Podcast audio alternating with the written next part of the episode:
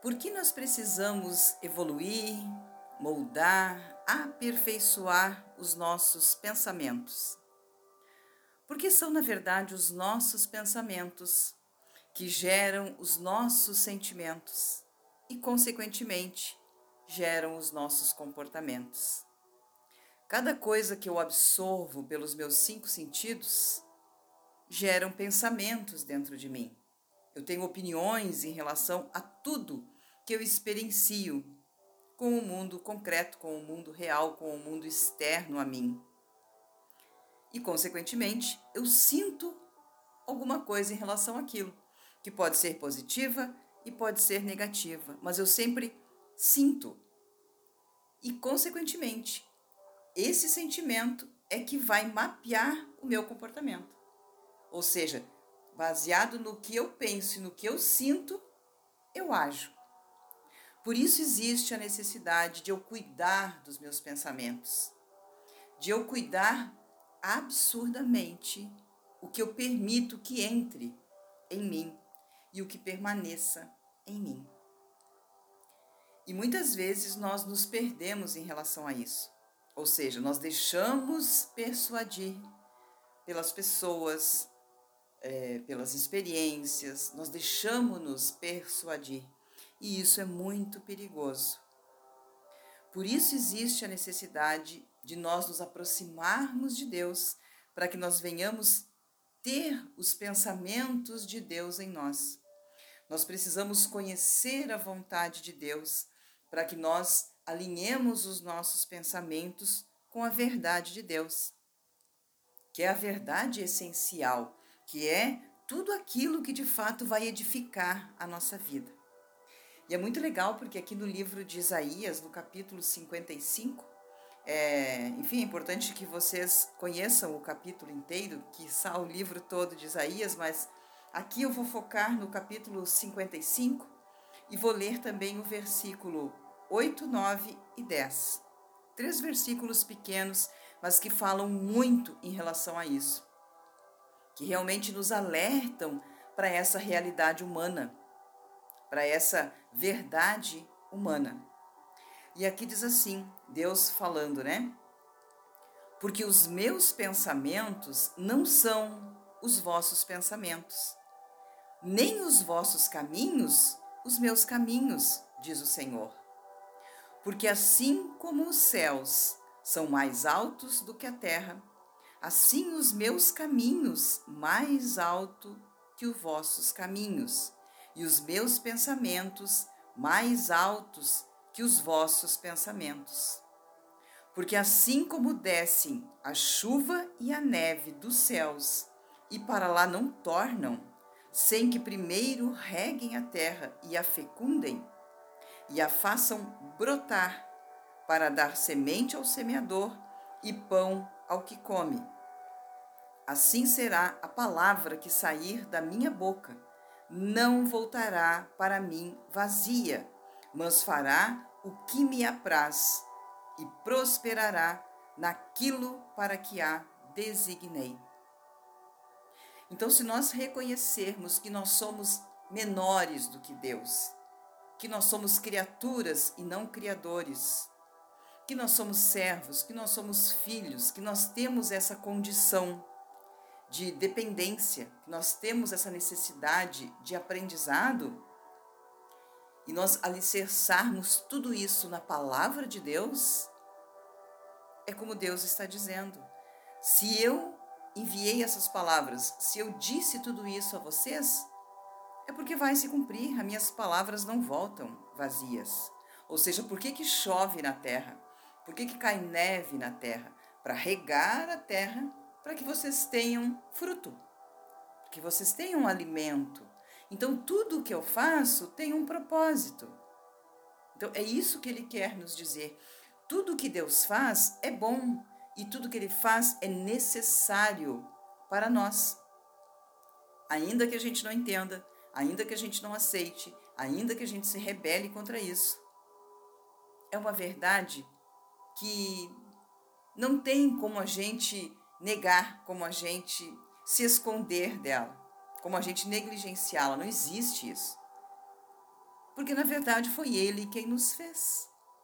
É como o seu pai, por exemplo, ou se você quiser negar que você é filho do seu pai e da sua mãe.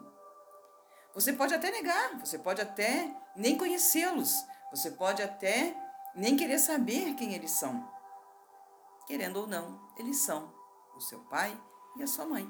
E foram eles que geraram você, você querendo ou não querendo, gostando ou não gostando. Isto é uma verdade universal. Então nós precisamos nos quebrantar diante dessas grandezas que não dominamos, mas que são verdadeiras. E quando a gente entende que as coisas que Deus faz, todas que Ele fez, mas todas as, as, que Ele continua fazendo nas nossas vidas, são para o nosso bem, são para que nós tenhamos uma vida com maior qualidade, para que tenhamos uma vida realmente condizente com uma vida de um filho de Deus. Mas somos nós que precisamos querer, somos nós que precisamos aprender, somos nós que precisamos entender que é muito lindo a gente depender de Deus. É muito lindo a gente ser como um bebê de colo nos braços de Deus. Que nós dependemos dele para tudo. Até para respirar, nós dependemos dele. Então, por mais que a gente queira se tornar independente, autossuficiente, não existe essa possibilidade. Nós dependemos de Deus, querendo ou não. Porém, se nós quisermos, se nós buscarmos, se nós nos dedicarmos a aprender a Sua vontade e a praticar aquilo que Ele tem nos ensinado, com certeza a nossa vida dará um salto. Nós seremos cases de superação em todas as áreas da nossa vida.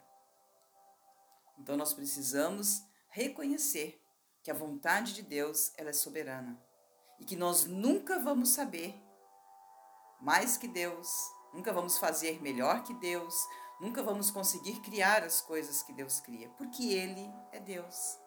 Mas nós somos privilegiados por sermos criaturas de Deus e estarmos tendo a, a oportunidade de aprender tudo isso e mudar completamente a nossa história quando nós aplicarmos o nosso coração em praticar todos esses ensinamentos. Então é muito lindo, olha gente, aqui ó, o versículo 10. Porque assim como descem a chuva e a neve dos céus e para lá não tornam sem que primeiro reguem a terra e a fecundem e a façam brotar para dar semente ao semeador e pão ao que come? Assim será a palavra que sair da minha boca.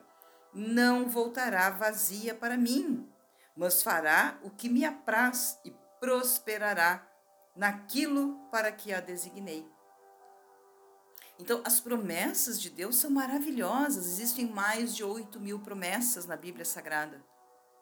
E se Deus está dizendo que se ele proferiu essas promessas e as palavras dele não voltam vazias, elas vão se cumprir. E elas vão se cumprir, minha gente, na vida de quem? Claro que é na nossa vida, na vida dos seres mais queridos que Deus criou. Aqueles seres aos quais ele deu inteligência, ele deu sentimentos, ele colocou no ser humano uma alma, algo que o faz especial. Esta vida que nós trazemos dentro de nós, esse pedacinho de Deus que habita em nós, é algo magnífico, extraordinário. E a Bíblia Sagrada é como se fosse é, a bula do remédio. É, nós precisamos aprender, é como se fosse o mapa que vai nos conduzir à mina. Ou seja, aqui existe tudo que nós precisamos para termos uma vida maravilhosa, uma vida linda, uma vida que glorifique o nosso Deus e que nos traga de fato algo diferenciado. Porque nós aprendemos o que é certo, reconhecemos o que é certo, praticamos o que é certo. Ainda que não seja fácil, ainda que seja desafiador, é necessário. Se nós quisermos ser felizes na essência, felizes na potência máxima, nós precisamos nos alinhar com o nosso Criador. Nós precisamos desenvolver saúde física, saúde emocional e saúde espiritual. Pensem sobre isso, reflitam sobre isso e, na medida do possível, rendam-se a essa realidade extraordinária, vinda diretamente do nosso Deus para nós no dia de hoje. Eu espero que faça muito sentido e desejo que, de fato, isso mude completamente a sua história. Um beijo no coração e até a próxima.